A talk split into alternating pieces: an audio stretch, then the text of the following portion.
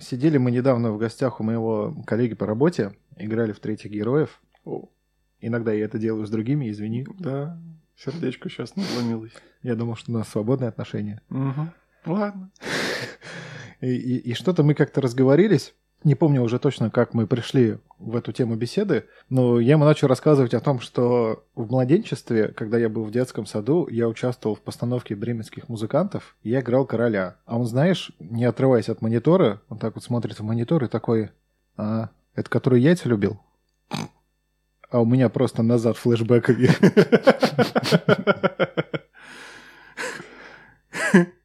Как во Вьетнаме. Да-да-да, все переосмыслил.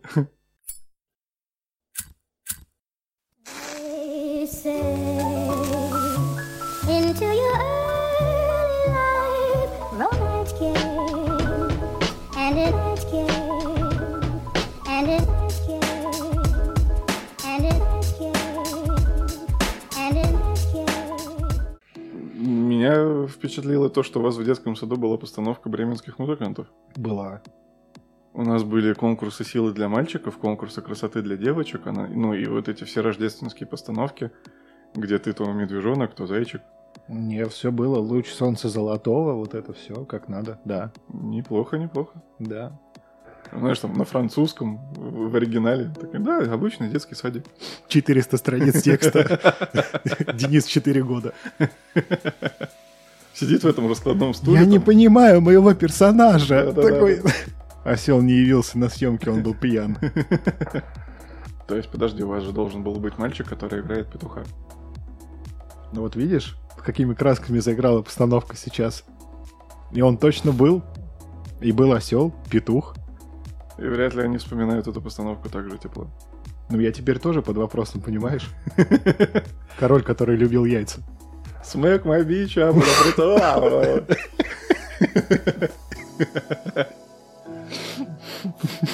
Вот.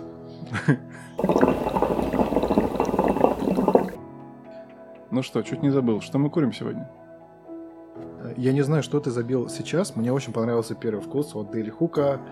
э, Чизкейк. Черничный. Чизкейк черничный, да. Это было очень классно. Удивительное попадание во вкус. Из, э, как будто из пачки пахнет, э, ну, так-сяк. Но попадание именно в чизкейк ни с чем не перепутаешь. Это не пирожное, это не торт, это не просто какая-то абстрактная кондитерка. Ты прям понимаешь, что это вот холодненький чизкейк, который тебе принесли там в хорошей кафешке. Вкусненько. Очень вау. А сейчас у нас что? А сейчас у нас э, микс из элемента гранатовый холст в линейке воздух. А, вот чем отдает. ягодный морс в линейке вода. И у Денджера я попробовал лемон лайм или что-то, ну, вкус называется как-то по-другому, но по сути кислый лимон. А, Он действительно кислый. Денджер вообще примечательный тем, что это чуть ли не единственная компания, которая выпускает свои пачки вместе с капсулой холода. То есть у тебя есть э, zip-лок пакет, в котором лежит табак, и к этому пакету с внешней стороны прикреплено что-то похожее на медицинскую ампулу пластиковую. И если хочешь, ты ее разрезаешь, выливаешь жидкость в пачку с табаком, и она придает такого э, холодка свежести. А, Это работает, это прикольно. Э, В Daily Hook был черничный тарт. Насколько я знаю, это был один из э, востребованных вкусов. Черничный тарт, э, он похож э, на ягодное лукошко, может, знаешь, типа в пятерочках продаются такие. Вкусное, да. Э, Вот он отличается именно достаточно плотным песочным основанием, в котором лежит, собственно, черника, черника, черничная. Да. Вот, значит. А тут говорят чизкейк. Из коробки вот я не могу отделаться от ощущения, что вот эта ароматика чизкейка, она пахнет каким-то немножко перебродившим молоком. Как будто, ну, это даже скорее сыворотка какая-то, или ну, какая-то кисломолочка. Ну, первые тяжки мне зашли, попробуй. Слушай, Ну, это же прям вот... э, Блин. зашло? Вот это именно чизкейковая основа, вот та самая кисломолочка, На запах она мне не очень понравилась, хотя у Дели Хуки мне почти все вкусы нравятся. И на запах, и на вкус. Но, блин, это... Ну что, Дели Хука закрыла? Давай зачетку.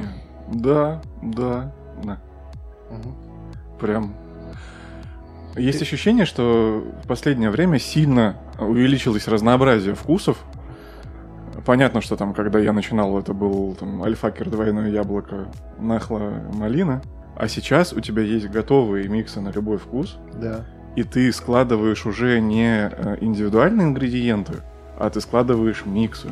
И нет однозначного ответа, стало ли проще, например, профессиональным кальянным мастерам. Потому что у тебя существенно увеличилась палитра, у тебя возросло сочетание уже готовых вкусов, и тебе вот эти сочетания нужно сочетать между собой. Мне больше интересно, не считается ли это оскорблением кальянного мастера, когда, допустим, хочешь заказать чизкейк, он только говорит, я могу собрать, ты говоришь, нет, мне там Дели Хука, пожалуйста. Ну, вряд ли оскорбление. Гость же пришел отдыхать. Если ему так вкусно, ну просто сделай свою работу. Ну, типа, да, я понимаю, что есть там место искусству, и когда тебе говорят, что я хочу на вдохе персик, на выдохе лимон, сделайте мне что-нибудь с клюквой. Э, Да, и ты, ты сидишь там, изобретаешь. Ну, а есть, ну, рутина.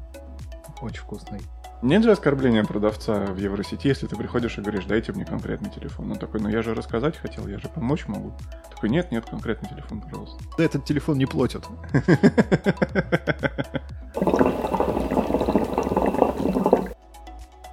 За время, что мы не виделись, э, в кальянной движухе произошли большие изменения. Э, В частности, с 1 ноября вступил в силу закон, который приравнивает э, курение чего бы то ни было, через что бы то ни было, курению табака. А, раньше, да, обходили запреты на тему того, что табак вообще пить и курить нельзя, поэтому в заведениях может быть одна пачка там с чаем для кальяна, чайной смесью, и 100 пачек табака. И в случае проверок все говорили, ну вот у нас чай, мы всем гостям чай выносим, чай курить не запрещено. Ну вот такие мы люди, чай любим покурить. А, то сейчас э, есть определение кальяна, есть определение, что любая смесь, которая используется для курения, приравнивается к табаку, и курить ее вообще пить нельзя. А, Из-за этого поднялось э, много волнений, потому что владельцам бизнеса непонятно, как его продолжать. Э, Посетителям непонятно, можно ли туда ходить, что будет за это. А, Коротко, важные новости две. Во-первых, штрафовать начнут с января 2021 года. Сейчас переходный период, чтобы все успели подготовиться. А во-вторых, вообще-то кальянное- курение кальяна запрещено на всей территории России с э, апреля или с мая, когда начались карантинные меры. Так что, типа, э, стало хуже худшего, то есть ничего не поменялось глобально. Как нельзя было курить, так и нельзя по-прежнему. То есть мы с тобой сейчас нарушаем. А мы не в общепите. Подразумевается, что если ты курильщик, чего бы то ни было, то ты изгой, ты должен страдать, и вот по подвалам своим запирайтесь и там курите, знаешь, чтобы дети не видели. Дойдем до того, что Darkseid будем на гидре заказывать. Да, да, да, да. По биткоину. На Netflix же уже вышел метод второй. Не знаю. Первый же выходил на Netflix, по-моему. Который российский сериал? Да. Не знаю. Меня так задрала реклама второго метода. Она просто везде. Ты любой ролик включаешь на Ютубе, у тебя сначала метод 2. YouTube премиум избавляется от...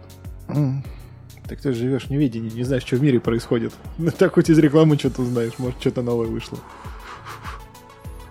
К слову про Netflix. С опозданием открыл для себя сериал, который в русском переводе называется «Ход королевы».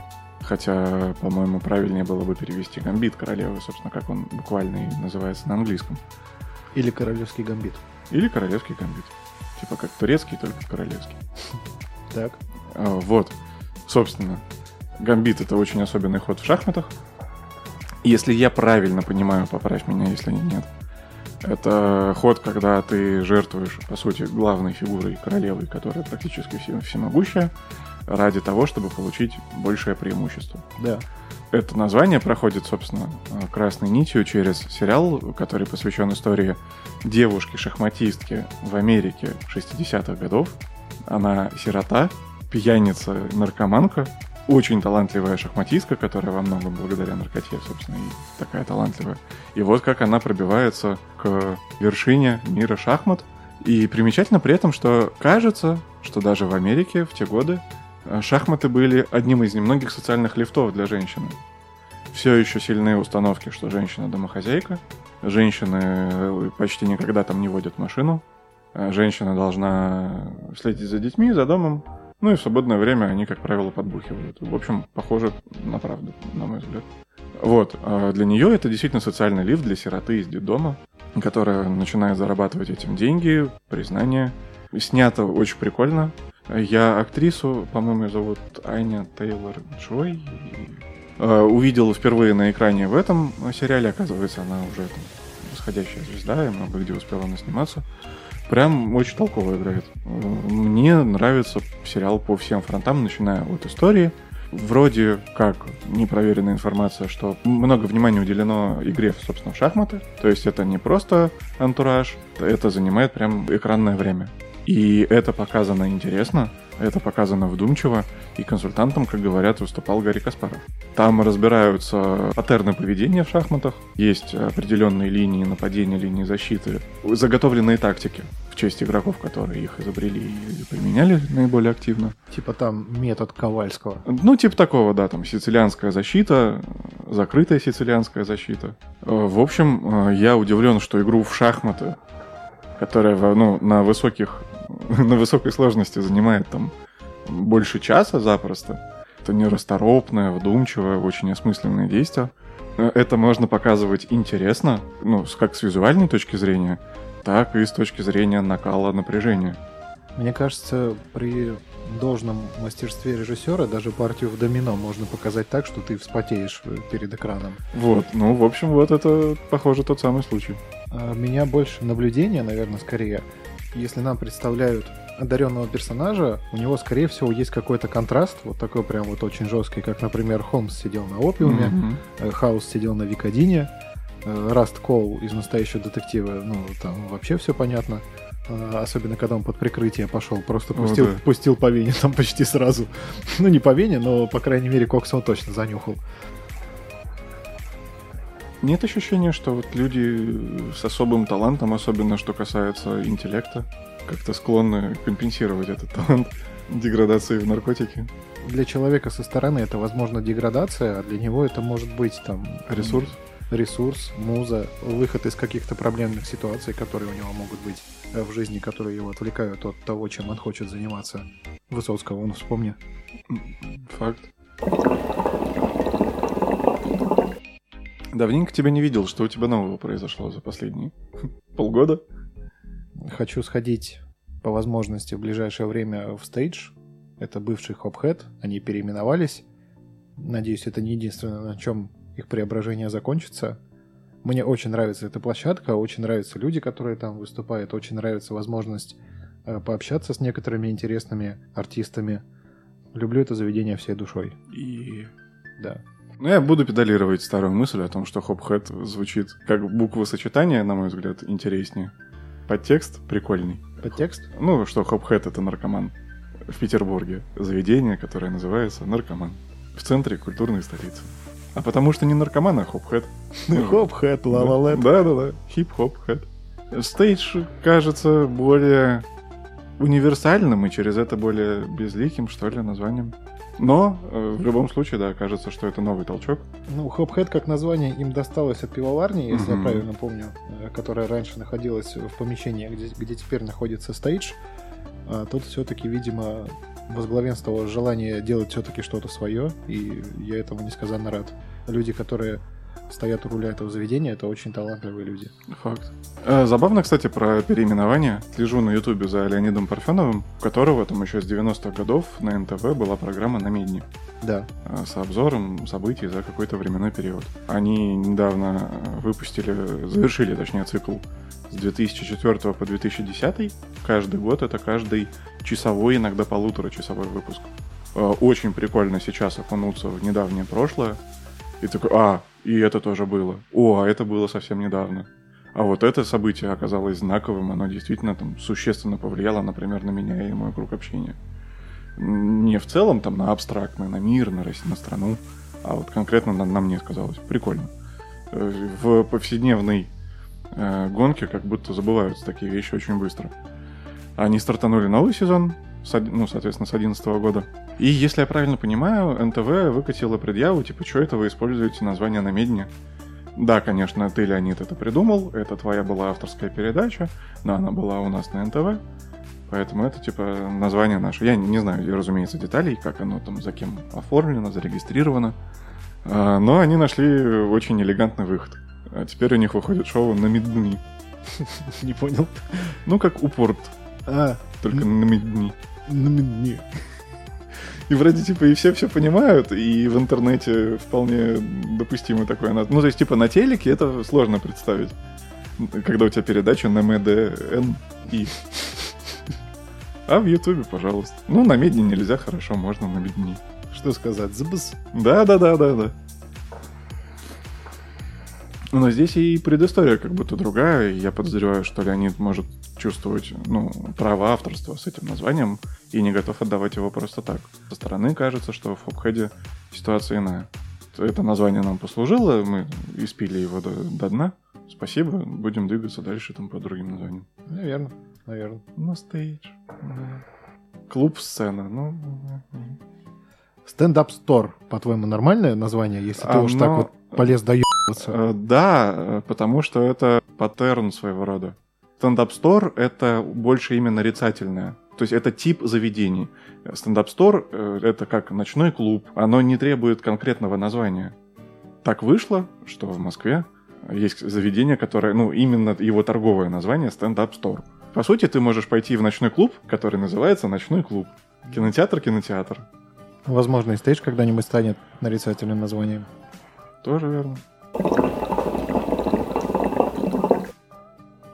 Ты себе выбрал, что будешь брать PS5 или Xbox? Э, До вчерашнего дня думал, что да. Что вчера произошло? А, Я посмотрел обзор по PlayStation 5 на Stop Game. Это получасовой ролик, который э, открыл мне глаза и раскопал те сомнения, которые были у меня разложены по глубинам души, собрал их воедино и такой, так типа, вот же они вместе образуют э, синергию. Обзор построен на том, что об этом заявляется в первые минуты. К выбору консоли можно подходить с трех позиций когда тебе нужны максимальное количество игр за минимальные деньги, и это прагматичный подход. Когда ты можешь себе позволить все и просто позволяешь. И третий подход, когда ты хочешь новых ощущений. Например, у тебя была PlayStation 4 или Xbox, и ты такой типа, ну вот я попробовал игры на вот этом уровне, я хочу расширить свой игровой опыт. Вот в этом-то подходе лежит все самое интересное. Ну, а дальше нужно смотреть, чтобы эти доводы э, работали так, как нужно. Пересказывать это нет смысла. Я не так давно обзавелся PlayStation VR во многом с твоей подачи. Спасибо тебе за это еще раз. Обращайтесь. И вот подход с точки зрения расширения своего игрового опыта откликнулся в сердце особенно остро. PlayStation VR и, наверное, VR как таковой, он обнуляет все то, что ты знал об играх раньше. Это работает все еще несовершенно, там есть к чему придраться. Конечно. Э, На PlayStation это выглядит попроще э, во всех смыслах, как попроще по качеству, так и, что более важно, попроще по подключению, чем э, Valve Index, который используется лучше всего для Half-Life Alyx. Но у них и ценовая категория разная, существенно разная. Вот, в общем, VR поражает. Я влюбился в Beat Saber, он продал мне эту идею с VR окончательно. Я разрубаю летящие на меня кубики лазерными мечами, как не в себя, просто как мразь. У меня это фитнес по там полтора часа раза в два, в три дня. То, что надо. То, что надо. И ты стоишь потом, как одновременно после хорошего кардио, в бане, обливаешься семью потами, у- дурацкая совершенно улыбка на лице. Э, Сходит восьмой пот, и ты такой, да, я отлично провел это время. Ты на Эксперте Плюс хоть одну песню закрыл уже? А, нет, это кажется невозможным. Я потихоньку осваиваюсь на эксперте. Это четвертый уровень сложности из пяти. А, Есть композиции, которые тоже кажутся слишком навороченными. А, Эксперт Плюс есть ощущение, что это чисто для мускульной памяти, для мышечной. А, Это настолько быстро, что невозможно это обрабатывать. С другой стороны, я недавно посмотрел по приколу, когда выходил э, новый э, пак э, треков с Линкен Парком. Несколько человек стримили, как они говорят, свой первый опыт на Эксперт Плюсе сразу. То есть они настолько хороши, что они берут совершенно новый, неизвестный для себя трек и проходят его сразу на Эксперт Плюсе. Проходят его не идеально, там где-то оценка А, ну то есть типа Ну, пятерка. проходит. Да, да, да, проходят. И они такие, ну, можно было бы лучше, но вот, типа, вы поймите, я первый раз в это играю. И ты такой, что? Чего? Э, Но да, им удается. То есть они как-то обрабатывают. Э, Там на тебя летит, я не знаю, наверное, ноту 8 в секунду. Я не А, представляю. а Вообще, мне кажется, нужно спидами занюхаться перед тем, как выходить на Эксперт Плюс, тем более в первый раз. Ну, я другого варианта вообще не вижу. Ну, что называется, всегда есть азиат, который делает что-то лучше, чем ты. Всегда. Э, Были же в свое время ролики, когда люди на Guitar Hero, э, на пластиковой гитарке с пятью клавишами э, проходили самые замороченные треки э, без единой ошибки. И профессиональные музыканты говорили о том, что играть на, в Guitar Hero на таких уровнях сложности намного более сложно, чем на реальном инструменте. Тебе в реальной жизни нет нужды так задавать инструмент. Ну, ты, это будет каша. А в игре ты на одной гитаре отыгрываешь каждую ноту всех инструментов сразу. А, И у людей получается нет предела совершенства. Вот, на эксперте в битсейбере я кайфую. Не все, повторюсь, а, получается, не все поддается. Особенно обидно, когда тебя гонят со сцены за ошибки, когда остается там 15 секунд до конца. Ты фа! Ты три с половиной минуты и- играл все, потом не вошел в такт. За 5 секунд слил вообще все, что можно было слить, и, ты- и, и тебя погнали. И ты «Мя». но, но это прикольно, это не фрустрирует, это стимулирует. Э, Удивляет э, неоднородный уровень сложности, то есть на том же самом эксперте 8 треков из 10 могут проходиться легко, ну, нормально. Один трек ты проходишь, э, стиснув зубы, и один трек не проходишь вовсе никогда и ни при каких обстоятельствах. Но вот Linkin Park я пробовал, он как-то с самого начала играется на порядок сложнее, чем Да, стартер да. пак. Э, Все подмечают. Ну, оно понятно, у тебя есть 5 стартовых альбомов, и они идут по увеличению сложности. А потом начались лицензируемые, я так понимаю, альбомы. Сборник с лейбла Monster Cat, Panic at the Disco, Green Day, Linkin Park, Timbaland. И вот сейчас недавно вышел э, BTS. Дракон еще там есть. Imagine Dragons. Они выходили в разное время, и там нет логики, э, что от э, менее сложного к более сложному. Monster Cat кажется э, достаточно простым, ну, нормальным, вернее сказать. Imagine Dragons поначалу были супер тяжелые, потом я освоился там, пришел к Linkin Park у и такой, а, там еще тяжелее. Да, во многом как раз треки, которые не поддаются пока на эксперте, это Linkin Park и один из пяти базовых альбомов кислятиной с танцевальной. С Beat Saber ом все понятно. Как тебе в целом вообще ощущение от VR? Неимоверно круто. А вторая игра, которую я распробовал и полюбил, это Суперход. Суперход моя любовь. Игра, где ты играешь за стеклянного человечка и убиваешь других стеклянных человечков. Э, Вы, каждый из вас умирает от одной пули, от одного касания ножом. И я играл в это на ПК, повторюсь, и это прикольно, это интересно. Она очень изобретательная. Она ставит тебя в ситуации длительностью по 10-15 секунд, из которых тебе очень непросто выбраться. Но на ПК она подкупает именно своей изобретательностью. А, такой типа, ага, вот и в такой там ситуации я могу оказаться. Вот на меня бегут двое, вас здесь стоят четверо, вот меня окружили чуваки с битыми ножами и дробовиком.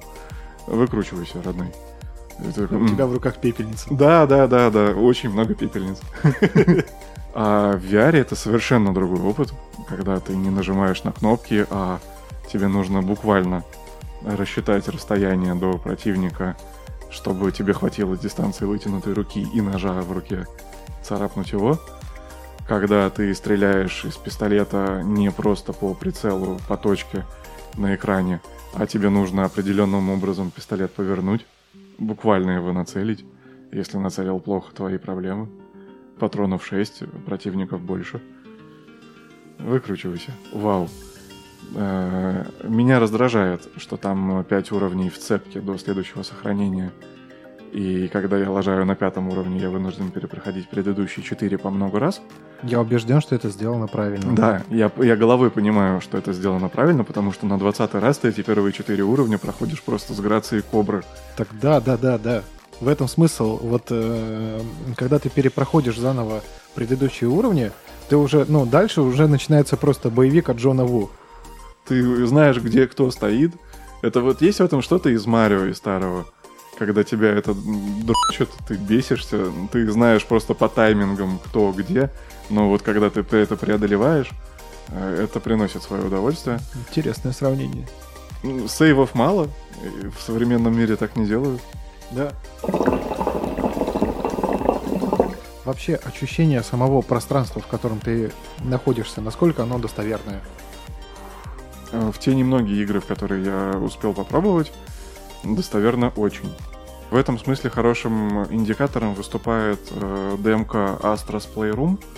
Э, К слову, на PlayStation 5 игра из этой серии выступает технодемкой вместо Killzone.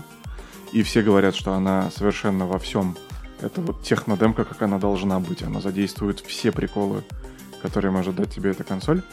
Э, Astros Playroom в VR. Э, Это сборник э, мини-игр.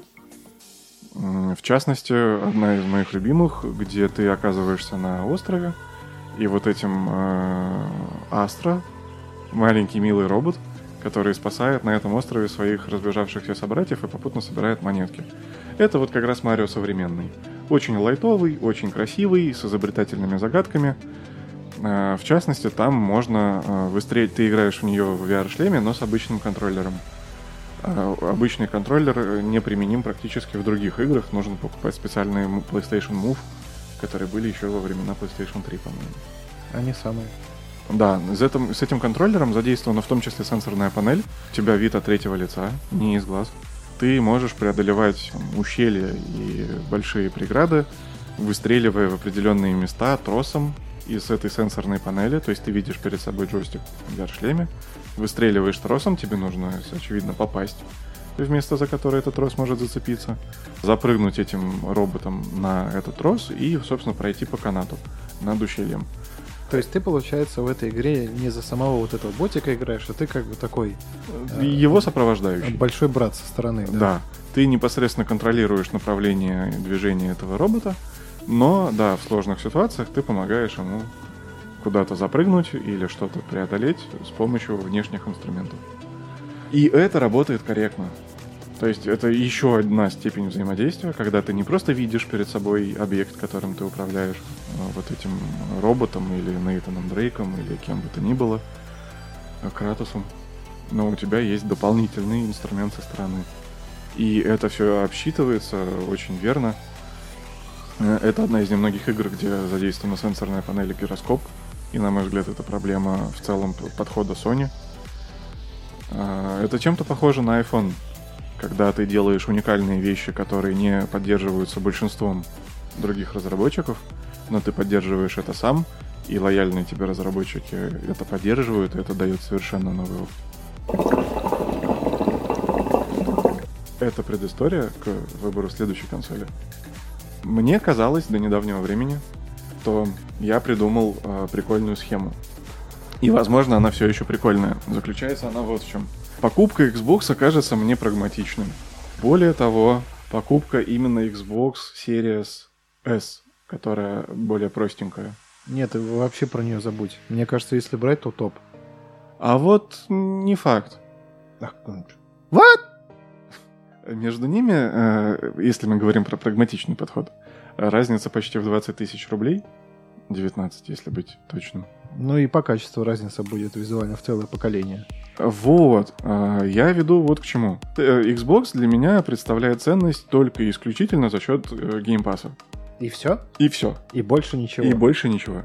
Я тебе накину. Ну давай. На текущем Xbox я не планирую играть в title ы, которые будут выходить в ближайшие 8 лет.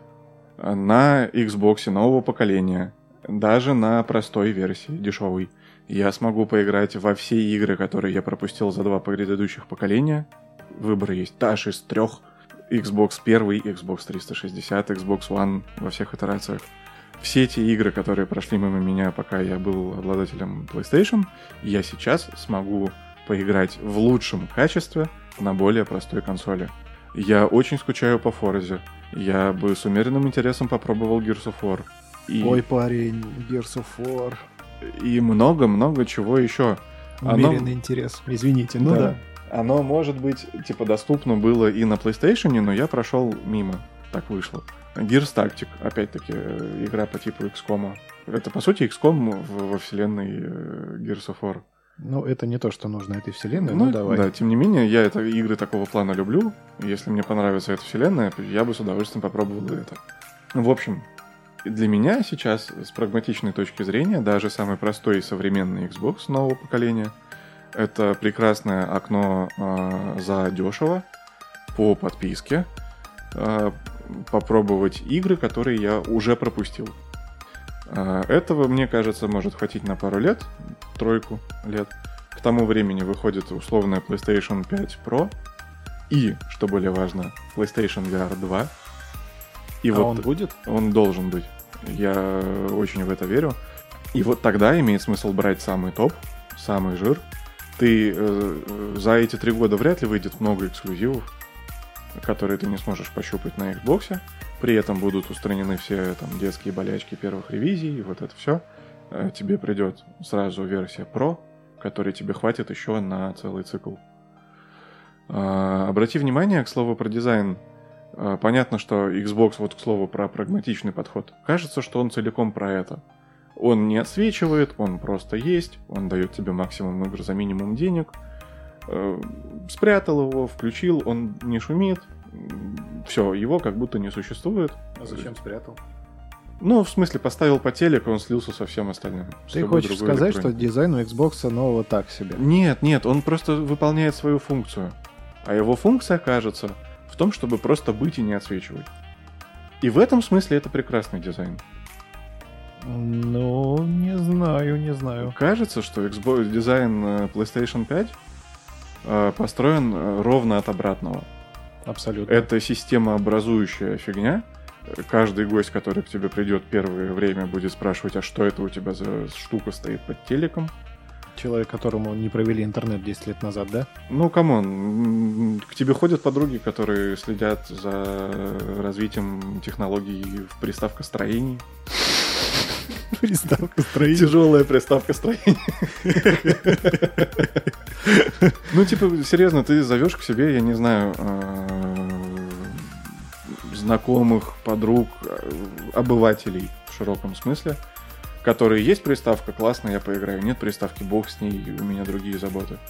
И вот они приходят, и среди всей черной электроники, которая есть у тебя в медиазоне, натыкаются на что-то белое с гнутыми линиями.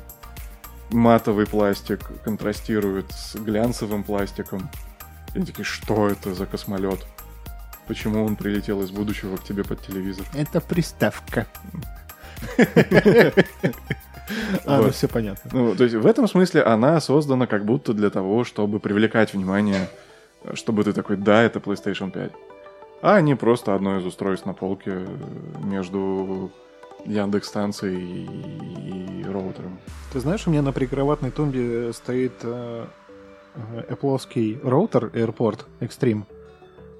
Ты визуально представляешь его себе? Да, это белый глянцевый э, брусок вертикальный. Да. И вот я тебе могу сказать, что он прям привлекает Да, внимание, потому да. что эта вещь в интерьере, она инородная. Ну, то есть ты видишь, что это что-то электронное, оно выполняет какую-то функцию, там какие-то лампочки светятся. И не очевидно, что это Wi-Fi роутер.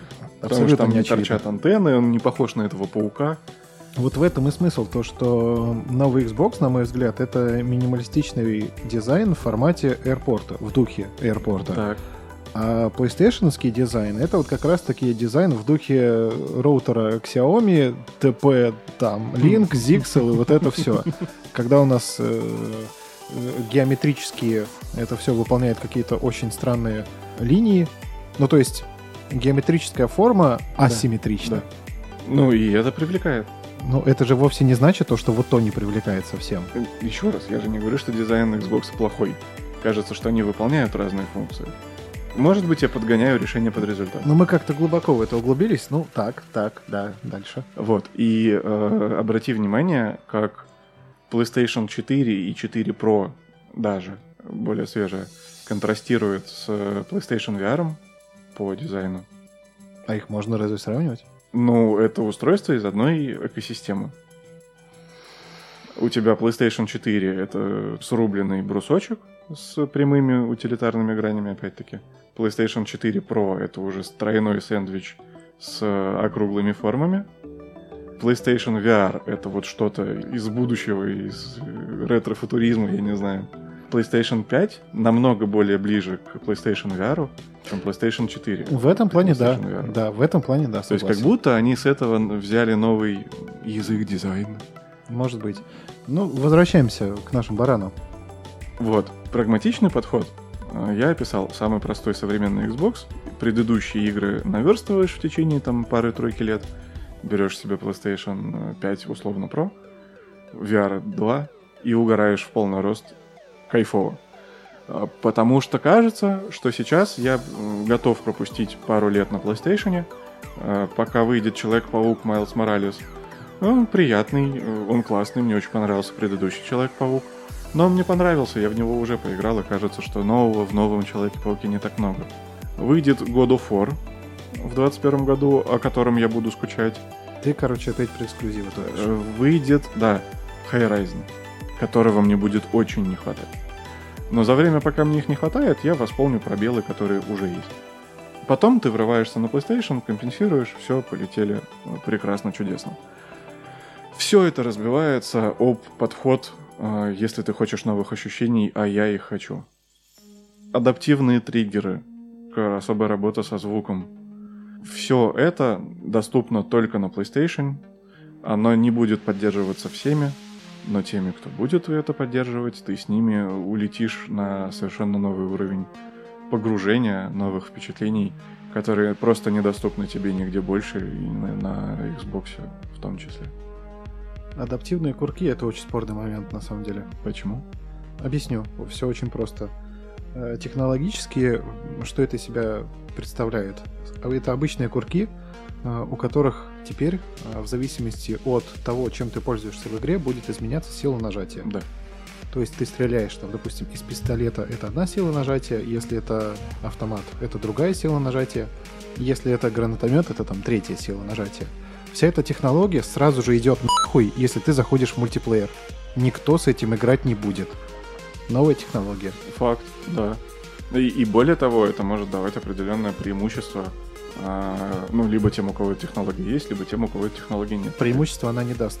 Ну, Она, она либо будет недоступна в мультиплеере, либо хардкорщики ее будут просто в мультиплеере отключать. Вот. Я к тому и веду, что ее не будут использовать, я думаю, на уровне разработки, потому что ее внедрение породит неравенство между игроками, у кого-то из них будет преимущество.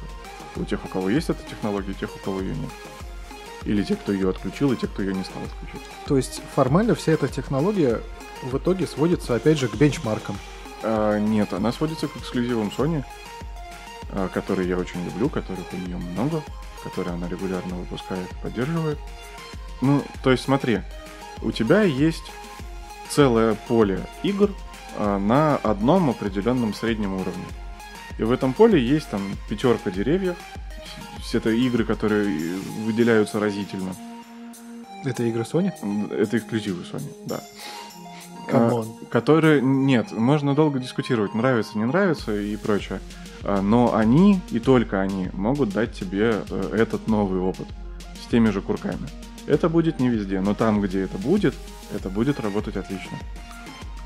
И у тебя выбор либо отказаться от этого и не иметь возможности попробовать это никогда и никак, либо взять PlayStation 5 и получить, ну, хоть немножко этого в тех играх, которые это поддерживают. Я не могу сказать, что новый опыт в силе нажатия кнопки это действительно тот новый опыт, через который я бы хотел пройти. не тот опыт, который, наверное, продает систему. Вот так я бы сказал. Потому что следующая итерация VR мне была бы очень интересна. Вот действительно, мне и сейчас VR очень симпатизирует, и очень жалко, что э, Microsoft в свое время оставили направление Kinect, хотя они могли, в принципе, точно так же прийти э, в ту же самую степь, но зайти с черного хода, условно Да. VR категорически поддерживаю, но там, допустим, в этом плане нет. Согласен с тобой э, в том смысле, что ну, это не must-have штука, без которой ты будешь прям страдать. Я интерпретирую твои слова вот так. Да, конечно, без этого можно жить. И именно поэтому прагматичный подход кажется сейчас, вот прямо сейчас, обоснованным. Я ближайшие 2-3 года без этих адаптивных курков переживу. Я восполню те пробелы, которые у меня уже образовались. Есть надежда, что вот эта технология адаптивных курков в каком-то виде будет применена э, в новых контроллерах. Потому что невозможно выпустить э, VR второго поколения с мувами с PlayStation 3. блин. А я вообще не удивлюсь. Э, Учитывая то, что сейчас в розничной продаже нигде не найти PlayStation Move, которые нужны для того, чтобы ты играл на их шлеме виртуальной реальности, вообще Максимально странное решение. Вот тебе PlayStation VR в коробке, вот тебе бандл там с пятью играми, но играть в них полноценно ты не сможешь. Используй VR-шлем только как телевизор прямо перед глазами. А как в Saber играть? Ну, то есть два контроллера брать в руки и махать ими, Или на- если у тебя нет мувов? Или ты просто сидишь на диване и машешь джойстиком, чтобы уклон- Башкой мажешь просто. Э, А то и машешь джойстиком, гироскопом, чтобы уклоняться от препятствий, а типа разрубить э, красную на X, разрубить синюю на кружок. Порнуха. Да, да. Почему я типа был готов купить VR, но невозможно найти э, мувы? Э, Вынужден лазить по Авито. Надо в матчасть углубляться, там наверняка есть ответ. Ну, скорее всего, э, было какое-то корпоративное решение, но вот так со стороны не погружаясь, оно выглядит очень странно. А если все-таки вот два стула? Так, На одном PlayStation точеный, так, на другом Xbox точеный. так, так. Ну вот один вариант. Если один, то PlayStation 5 чисто из-за эксклюзивов. Вот су- су- сугубо мое персональное мнение. Для меня эксклюзивы весят э, очень много. Э, Это большая часть э, моего видеоигрового опыта. А у, Но- меня, а у меня козырь. У меня козырь. Ну-ка. Сталкер 2. Вот. Вот. С другой стороны, ни, ни хрена это не козырь, у меня есть ПК. Если и Stalker 2 выйдет на Xbox, с огромной вероятностью он выйдет на ПК. Ну я же говорю, у нас кейс. Или то, или Да. другое. Э, скажи мне, как бы ты поступил? Изначально я был категорически настроен в пользу того, чтобы продолжать свое путешествие вместе с компанией Sony. Но посмотрев на их презентацию и проанализировав ее через какое-то количество времени, я понял то, что я не увидел там того, чего бы я хотел. Может быть, я старею, но мне просто хочется посмотреть презентацию и обосраться. Ну, то есть просто хочется увидеть что-то такое, что ради чего мне захочется продать органы, продать квартиру, не знаю, продать родственников в рабство. Сделать все, чтобы эта вещь появилась у меня. Но вот сейчас такого ощущения нету. Дальше уже как раз-таки начинается сравнительная история. То есть э, нет чего-то однозначного, что вот это прям ультимейт, и вот это ебет в рот все остальные приставки. Вот этого сейчас нет. Начинаешь сравнивать, что очень не хочется делать, я очень не люблю этим заниматься. Выясняется то, что а вот здесь вот жесткий диск у нас супер крутой, а у нас вот здесь вот такая вот история. У нас тут поддержка какая-нибудь еще там очередная 8К или чего-нибудь еще 120 кадров в секунду. На какое-то время я уже даже подумывал по поводу Xbox, потому что все-таки и Game Pass, и обратная совместимость, она очень сильно подкупает. Ты прав, за все вот это время существования нескольких итераций консолей Microsoft, там вышло очень много всего, что э, или пропустил, или хочется в это вернуться, а возможности нету. Я, например, очень люблю Spec Ops The Line, и на Microsoft такая возможность вернуться к ней есть на консоли Microsoft. Э, У Sony, к сожалению, нету. То есть, э, если у тебя нету PlayStation 3, ты проходишь мимо. И очень много таких действительно качественных вещей, с которыми хотелось бы познакомиться, их нету. А потом они такие на своей презентации говорят, а вот Stalker 2, пожалуйста. Microsoft, Xbox, ПК. Хм, хм. А ты такой уже, ну, как бы изначально ты настроился в другую сторону, а тут тебе говорят, вот, пожалуйста. А потом вроде бы ты снова настроился. Такой думаешь, ну, наверное, стоит попробовать, потому что у меня и учетка от Microsoft есть, там, с 360-го, и что-то даже там на ней еще есть, что можно вспомнить, посмотреть в более хорошей картинке. А тут Sony такие говорят, а у нас тут как бы приложение подвезли Apple TV, вот, пожалуйста. Apple TV я для себя позиционирую как э, площадку фильмов, которые, ну, золотая коллекция, которые я Мгм. точно буду пересматривать больше, чем один раз. И теперь это доступно без отдельной э, приставки Apple TV, без железки. Э, на не самом навороченном телеке, просто на хорошем, который сам телек может не поддерживать это приложение. Ну, мой текущий телек не поддерживает. То есть поэтому он же не, не- он не простяцкий, он не старый, но не поддерживает. Не поддерживает. Вот. Это, да, добавляется поддержка через консоль. И, казалось бы, уход вот в такие частности, в том, что у нас вот здесь есть поддержка приложения, э, ну, так не хочется, чтобы вот эта вещь была продающей. Но ты же знаешь о том, что Microsoft сказала, что у нас тоже будет. Ну, как бы да. То есть, ну, аргумент вообще снят. Аргумент, да, вообще было бы целиком. обидно, да, выбирать себе приставку, там, даже бог с ней в отрыве от цены, в целом выбирать себе железо, вот, да, на таком уж совсем частном уровне. И вот поэтому сейчас в итоге приходишь к тому, что ты или хочешь с собой, если выбирать из двух зол, э, ты или хочешь с собой протащить дальше свою библиотеку, которая у тебя дальше была, и оставаться внутри системы, или ты все-таки хочешь что-то новое попробовать. Ну, при условии, что у тебя раньше что-то было. Непонятно. А там Stalker 2. Ну, А я прям вот э, первый в свое время, когда он вышел, я просто с ума с него сошел. Вот вообще. О, да. Я зашел в него далеко не с первого раза. У меня есть ряд игр, в которые я зашел не с первого раза. Когда ты попробовал что-то какая-то херня и выключил. Там два раза попробовал, или там, допустим, может быть, даже третий, а потом уже вот дал себе труд, более усидчиво посмотрел на вопрос. У меня такая история была с GTA 5. В GTA 5 я зашел раза с четвертого. Я несколько раз подходил к ней и такой, я хочу, чтобы мы с тобой дружили. Чего бы мне это не стоило. Да. Red Dead Redemption, Человек-паук. Red Dead Redemption 2 у меня так и не пройден, потому что точно такая же история. Я не могу себе объяснить, почему я не хочу в это играть. Я просто не хочу. А с Человеком-пауком была достаточно простая история. Я его купил по скидке в свое время. Дошел до первой рукопашной драки и выключил к чертовой матери. Я сказал, я не хочу вообще к этому подходить. Это вообще какое-то дерьмо. А потом я сходил в кинотеатр, тогда шел э, вдали от дома. И вот настолько меня впечатлил фильм, что мне не хватило вот этих эмоций, хотелось продолжения, потому что ты такой на кураже, блин, как круто, как все здорово, а вот бы еще где-то. И вспоминаешь то, что у тебя дома в библиотеке висит э, паучок непройденный.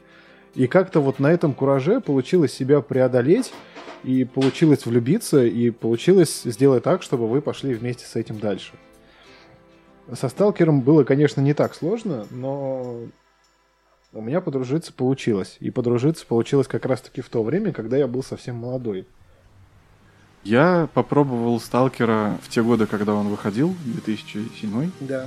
Мой тогдашний ПК тянул его на минималках с фрезами. Я посмотрел так, что взрослый мужик с отшибленной памятью бегает по какой-то свалке, носит говно в рюкзаке. Чё? И удалил. А игра была на диске, ты помнишь? Да. Диск три- 12 лет он пролежал у меня на полке. На 12 год уехал к тебе. А потом я у тебя... Да, на 13 год, блядь, хочу в Сталкера поиграть. Запускаю Сталкера, а там какой-то мужик с отшибленной памятью бегает по свалке и носит говно в рюкзаке. А что же поменялось-то, расскажи. Стал чувствовать большую связь с этим персонажем. Появилась какая-то в этом романтика. Когда сталкеры сидят у костра и травят анекдоты. Это как, знаешь, иди- идешь на помойку выкидывать мусор, Да, а да. там торшер стоит, и ты такой, о! Мне как раз такой на дачу надо. Вот так вот превращаешься в деда. Да-да-да, потихоньку.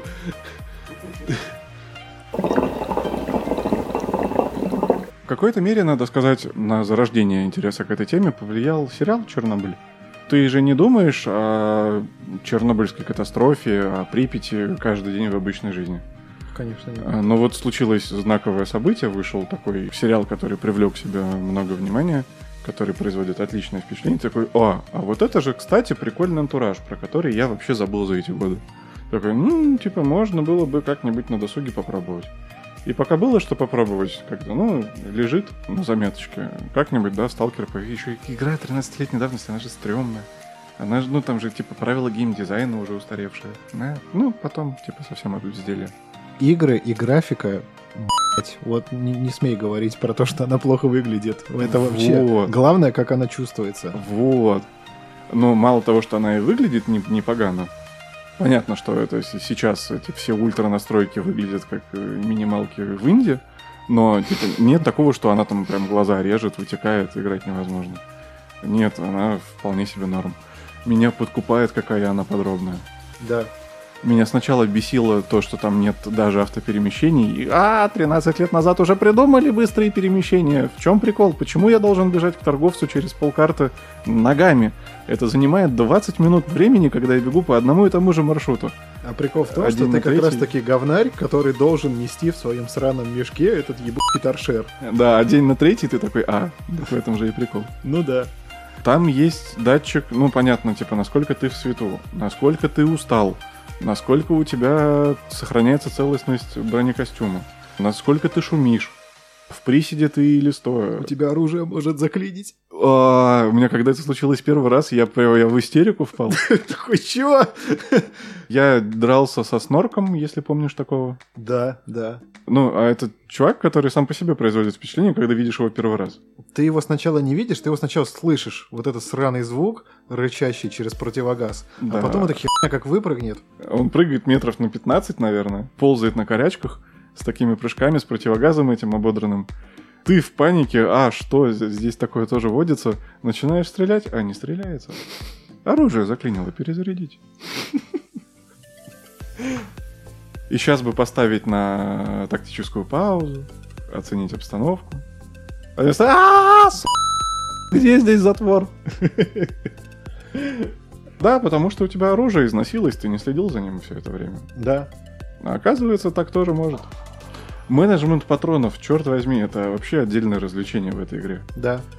У тебя э, есть под каждое оружие практически патроны двух типов, обычные и там бронебойные. Э, Патроны определенного калибра подходят к нескольким стволам. Но у меня в какой-то момент пол- получилось так, что у меня есть э, пистолет и две винтовки, и ко всем ним нужны самые разные патроны. В радиации, очевидно, есть отложенный эффект. Если ты без защиты куда-то полез и схватил облучение, ты можешь снять его э, немножко водкой, а сильно снять его антирад препаратами. А если не снял, то извините, пока условно радиация из тебя не выветрится, будешь терять здоровье. Да. И вот такое внимание к деталям в игре 13-летней давности, там трупы остаются каждый на своем месте с самого первого запуска. Ты приходишь в локацию, ты убил там какую-то вшивую шавку. Пока ты не удалишь игру с жесткого диска, эта шавка будет лежать на этом месте. Особенно это заметно, когда ты проходишь по проторенным дорожкам к торговцам, то есть те пути, где ты бываешь часто. Такой, а, привет уже просто. Я тебе даже больше скажу, эти мертвые шавки можно использовать как тайники. Кажется, я тебе изменил игровой процесс. Там просто по сюжету в какой-то из частей э, есть эпизод, э, когда ты э, спускаешься в подвал и на входе подрываешься на мине. И тебя воровывают воры и забирают у тебя все, что у тебя в рюкзаке. А если ты заранее сохранился, ты скинул все, что у тебя есть в соседний труп, который лежит, получается, э, рядом с вот этим вот э, убежищем. Такой, ну я пошел, мне по сюжету нужно подорваться. Пошел, пезнулся на этой э, бомбе. У тебя забрали все, что было, то есть ничего. Такой, ну окей, вернулся обратно, снял с трупа все, что ты Невелика потеря. Да. Офигеть, вообще в голову не пришло. А вот, бизнес-хак на каждый А день. прикинь, реально 50 килограмм веса затолкать в труп собаки. Лежи здесь, не привлекай внимания. Как индейка набитая лежит. А там экзоскелет 15 килограмм весит. У нее причем еще, знаешь, такой, с одной стороны, вот лапа, и у нее очертания дула от Калашникова. Жертва таксидермиста такая. Видно, что еще положи там два патрона, она лопнет по шву. Ой, сейчас у меня тут два бинта осталось. Меня зацепило, что в первом сталкере, оказывается, должна была быть возможность перемещения на транспорте. Да. И там даже есть э, вот остатки квестов и записи, которые они не успели почистить, разработчики. И там все идет к тому, что по одному из совершенно побочных квестов кто-то ехал на Запорожца, ему перегородили дорогу военные, там он плохо кончил, не смог выбраться из заварушки. И в этом Запорожце лежит хабар, и в целом, типа, есть возможность его поставить колеса, воскресить, и типа на нем перемещаться. Ну, тебе очень такими пространными намеками дают понять, что вот, ну, найди способ запорожец привести в чувство. А ты понимаешь, что этого способа нет. Что он должен был быть когда-то на этапе зародыша, но не успели почистить вот все мелкие хвосты. А, а было бы прикольно. Но, с другой стороны, фаркрайщиной сразу отдает. Сразу же да. Потому что все-таки у нас э, техногенная катастрофа произошла 40 лет назад, грубо говоря. У нас стоят запорожцы 40-летней давности. Ну, 40-летней давности до момента катастрофы. И мы сейчас на этом будем ездить. Ну, не знаю, очень сомневаюсь. Ну и плюс с таким уровнем э, подробностей, которые есть в игре, нужно придумывать механику, как его заправлять. А если не заправлять, то это рушит все погружение. На самом деле мододелы уже давным-давно все сделали. Э, Есть различные модификации. Мне вообще модостроение как культура безумно симпатизирует, и, к сожалению, она на текущий момент не пришла на игровые приставки. Но смысл в том, что если заморочиться, можно сделать так, что ты в сталкере будешь ездить на тачке. Но опять же, концептуально, если мы говорим об опасном мире, где аномалии меняют свое местоположение каждый раз после выброса, было бы странно, если бы ты просто мог проехать по дороге из точки А в точку Б, и ничего с тобой не произошло. Ну да. Либо ты едешь на этой машине и каждый раз бугуртишь, потому что ты никогда не знаешь, когда ты подорвешься. Есть ли вообще в этом смысл? Ну вот, да. То, есть, есть- либо ты теряешь огромную часть игрового опыта, вот это чувство приключения за каждым углом. Просто гэгэй гоняешь на тачке, казуальщина. Либо, да, соответственно, ты бугуртишь, запариваешься, подрываешься, он у тебя глохнет регулярно, не заводится, прокалываются колеса, кончается топливо, там какая-то техника выходит из строя. Неоправданно много проблем. В Сталкере еще изначально можно было спать. И выбросы были не один, который был в самом конце игры, когда ты подходишь к реактору, а они происходили рандомно. И когда у тебя появлялось уведомление о том, что сейчас в ближайшее время произойдет выброс, тебе нужно было срываться и бежать куда-то, где можно от него укрыться.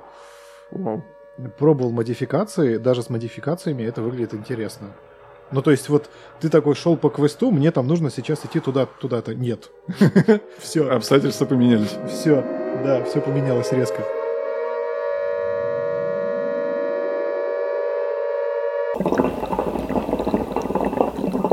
Я на самом деле, когда в юношестве заходил в Сталкера, она меня больше подкупала не проработанностью, она меня самим миром подкупала. Потому что мне, в принципе, интересна история вот этой техногенной катастрофы. Это одна из величайших катастроф, которая произошла с человечеством. И формально у нас на Земле есть место, полностью покинутое. Это настоящий мертвый город, в котором ничего нет, ничего не происходит. Это что-то из фантастики, но это настолько осязаемо, что ты можешь сесть на поезд и доехать туда. При том, что это типа не затопленный город, это не просто дно океана, оно вот ну, то есть у тебя есть теоретическая возможность без акваланга прийти посмотреть там на это знаменитое колесо обозрения. Да, оно С стоит. определенными вот- сложностями, да? да, вот, то есть на карте есть точка, куда ты можешь отправиться. Замороженное во времени Да. на там, 30... Сколько? 34 года? 86 год, э, да, 34 года. Но я на самом деле очень рад, то, что вся история повернулась туда, куда она повернулась, потому что изначально разработчики Сталкера, они вообще не про то хотели делать игру. Я, кстати, слышал, что там очень много вырезано, переработано. По поводу вырезано, это вообще целая отдельная история, и фанаты Сталкера по кусочкам собирают всплывающие билды, которые там периодически где-то появляются. Там огромное количество материалов есть, которые в итоговый вариант игры так и не вошли по тем или иным причинам. Ну, в основном потому, что Сложно реализовать и сроки. нет, не сложно реализовать исключительно сроки, потому что игру делали лет 5 точно, и в последний момент, когда эти HQ уже на них надавили, сказали, блять, вы или выпускаете, или нахер вообще закрываете всю эту свою шарагу. При том, что по тем временам легендарная русская игра Корсары, ее собрали за полтора года. Ну, то есть пять лет никто не делал игры. Ну, практически никто в то время. Ну да, но это был долгострой, который ждали, в который все верили. Я не могу вспомнить хотя бы один какой-то новый IP, то есть новая игра, не часть какой-то вселенной, там, не Мстители финал. Которую поддерживали, верили, давали финансирование все эти годы. Да, то есть э, у всех школьников были все комнаты увешаны этими плакатами Сталкера, который еще не вышел, и, а в него все уже были влюблены. То есть вот на- настолько это все было глубоко.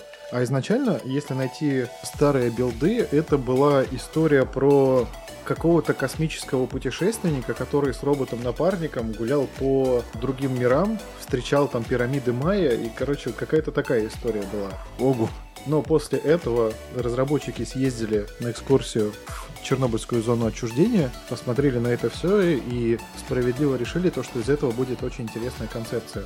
Отдельный прикол, если я правильно понимаю, это альтернативная вселенная. Там взрыв произошел в 2006 году. Это не ошибка, как в реальности, а умысел.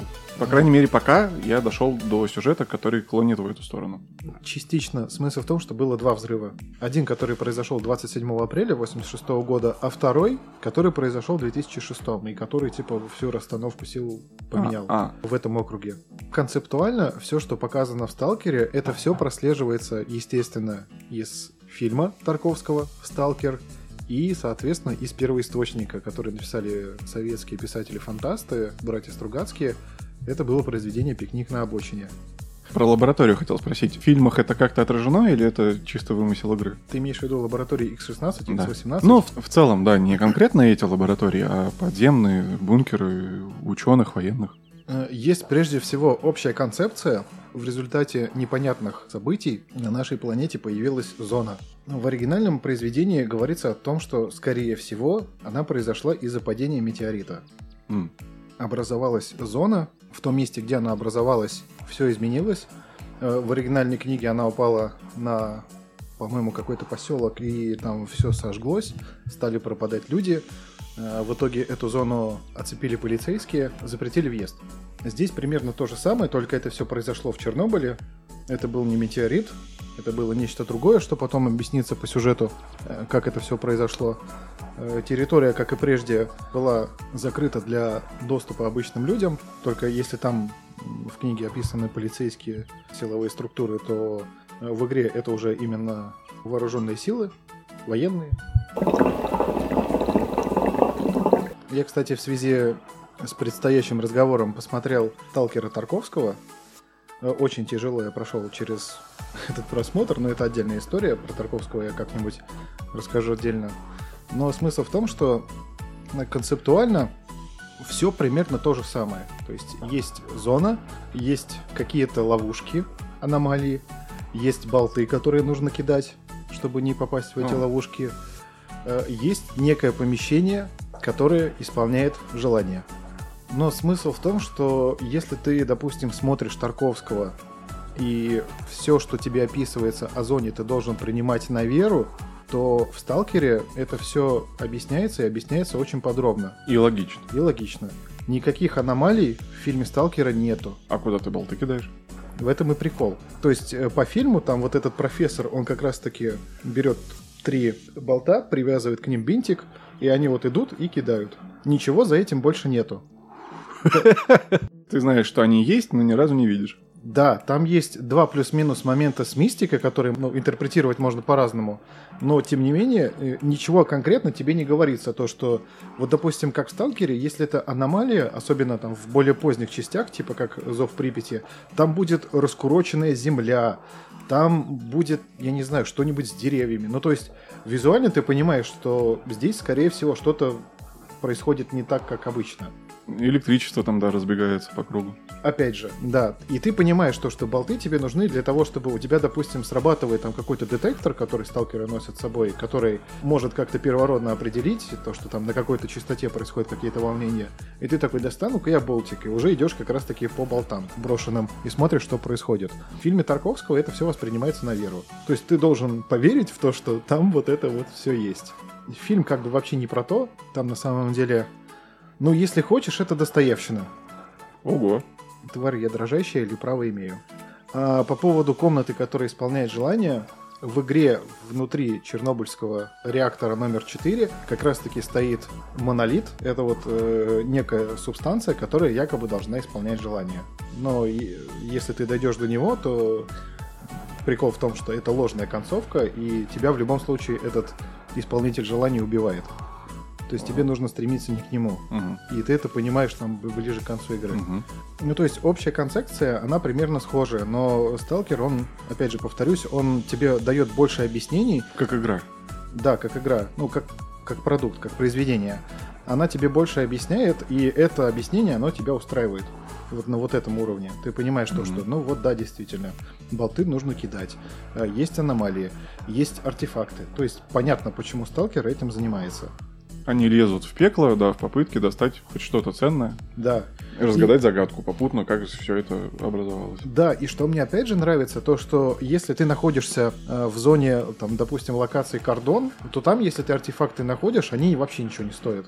Это просто, ну, мусор. Ну, это самый отшиб, да, который особо никому не нужен, там, где трутся новички. Да, там, где трутся новички, а все самое вкусное, оно находится там ближе к реактору. То есть все самое дорогое и все, что может и тебя ебнуть, если что, и можно продать будет за хорошие деньги. Ну и, соответственно, отвечая на твой вопрос по поводу каких-то там лабораторий, нет. Э, В изначальном варианте этого нету. То есть ни- никаких лабораторий, ничего. Там немножечко про другое.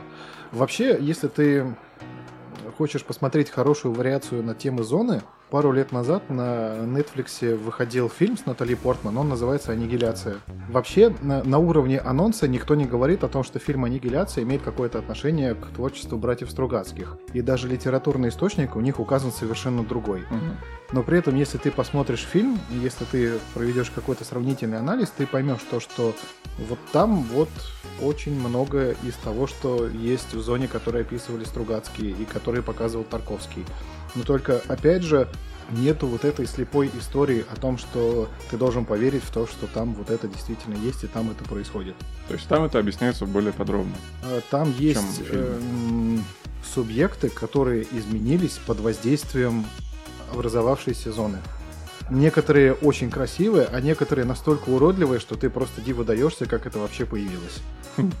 Ну и да, опять же, если в игровой версии Сталкера ты стремишься в конечном счете к э, реактору, в фильме «Аннигиляция» ты стремишься к маяку.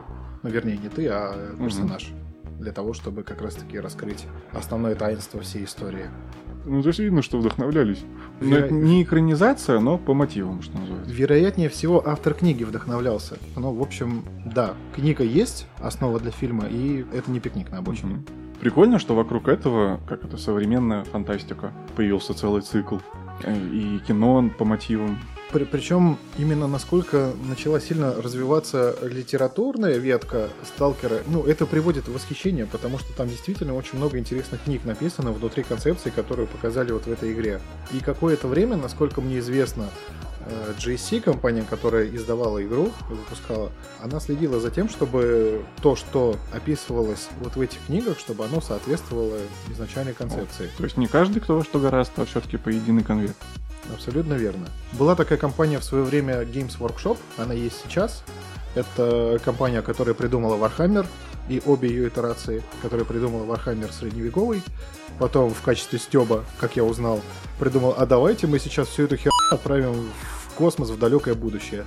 Появился Warhammer 40 тысяч, влюбил в себя миллионы людей, и теперь точно так же внутри вот этой вселенной выпускается огромное количество книг, и Games Workshop точно так же очень следят за тем, чтобы внутри вселенной не было противоречий, и твою книгу могут просто не издать, то есть это будет просто фанфик. Ты типа что-то от себя написал. Не но канон. это- Не канон, да. По Сталкеру, соответственно, точно так же э, выходила э, линейка книг, потом вся эта история начала разрастаться очень сильно. В итоге появились отдельные какие-то ветки, которые там типа зона, там как- как-то они так назывались. Ну, то есть ты заходишь в магазин, видишь, э, там, допустим, в буквоеде стоит стенд с книгами, там не написано прямым текстом Сталкер, но вот по всем очевидным определяющим параметрам, там, допустим, по шрифту, там, по названию, по картинке, ты примерно понимаешь, Значок радиоопасности. да, ты примерно понимаешь, что ну вот ребята вдохновлялись вот тем, но по какой-то причине вот к той концепции они не относятся. Я, может, дремучий, но я бы с огромным интересом поиграл в настольную версию Сталкера. Причем, чтобы это было, знаешь, не типа поле, по которому ты ходишь по клеткам, а что-то по типу подземелья и драконы. М, Где ты вытягиваешь карточку, встречаешь, например, какого-то мутанта, и тебе надо найти способ там убежать от него или победить его, э, где есть ведущий, который ведет нить повествования. Это может быть интересно. Может быть, это уже есть или что-то подобное, но я не видел и не слышал ничего. Мне кажется, что это могло бы прямо подорвать. Я очень жду от Сталкера 2 кооператив. Это то, что напрашивается внутри вот этой всей истории. Кооператив можно выполнить по-разному. Самый, наверное, очевидный вариант — это должна быть э, темная зона из Дивижена. Когда встреченные тобой игроки в открытом мире могут быть настроены к тебе дружелюбно, а могут быть настроены враждебно. Или, допустим, что-то типа Fallout 76, если я правильно понимаю концепцию. То есть я вижу вот так, этому миру напрашивается что-то такое. То есть это не должно ограничиваться просто сюжетной историей. Да, и это правда очень прикольно, когда тебе нужно из этой зоны эвакуировать ценный хабар, и это отдельное мероприятие, которое щекочет тебя Да. в самых нежных местах. А в уже вышедших играх нет никаких намеков на мультиплеер. Я просто слышал, что из первого вырезали Он- какие-то зачатки. Нет, мультиплеер был, но это просто, ну, PvP обычный. То есть там есть, грубо говоря, там завод Юпитер, условно, и типа А. на этом заводе вы там 6 на 6, типа там Ну, бьетесь. Я говорю именно концепцию по поводу того, чтобы вместе выполнить квест. Ограбить своего товарища. Н- например, встретить группу сталкеров, получить от них пи***й. Сейчас задним умом есть ощущение, что Division во многом этим и подкупает. Вот эта вот темная зона, действительно уникальная находка гейм-дизайна. Она вот действительно настолько щекочет нервы, настолько ты там себя неуверенно чувствуешь, особенно если ты там один, без отряда с голосовой связью. И вот за каждым углом тебя может поджидать любая опасность. А во вселенной Сталкера это сразу множитель x2 минимум. Мне очень нравится, я до сих пор помню первое ощущение, когда ты первый раз заходишь в темную зону в Division, оно стопроцентно идентично с тем ощущением, когда ты смотришь фильм «Довод», и главный герой попадает первый раз в реверс. У тебя внутри все замирает, тишина, и ты прям Сейчас что-то будет. что здесь происходит вообще, как это все работает. И потом уже вот с течением времени ты привыкаешь. И каждый вызов эвакуации в темной зоне у тебя сразу же пульс подскакивает, когда ты выпускаешь фаер. Его видят все, кто есть на локации, и Да. вот ты не знаешь их намерений. Да. Но если ты готов что-то вывести, наверняка это что-то ценное. И хотят ли тебе помочь или отобрать? Очень большой вопрос. Очень большой вопрос. В общем, я очень рад, то, что Сталкер как бренд возвращается. Возвращается он в том виде, в котором его, наверное, уже перестали ждать. Первые анонсы были очень странные. О, да. Фотография батона. Это было очень странно. И сейчас мы пришли к тому, что на пресс-конференции Xbox показали трейлер, еще пока что не игровой, но уже хотя бы есть надежда на то, что под крылом крупного издателя это все выйдет в срок, и это все будет на качественно достаточном уровне для того, чтобы от этого можно было получать удовольствие. Есть опасения как раз по качеству. Там же команда разбежалась в свое время, многие стали делать серию метро, которая тоже отлично. Метро показывает. вообще best. И сейчас как будто команда старая собирается по крупицам, и понятно, что соберется она не вся. И в целом мир за это время ушел далеко вперед. Что, скрестим пальцы, чтобы все получилось. Ждем, надеемся, верим. Аминь. Ж, меняем? Меняем. М-м-м. Па-пара-па. Па.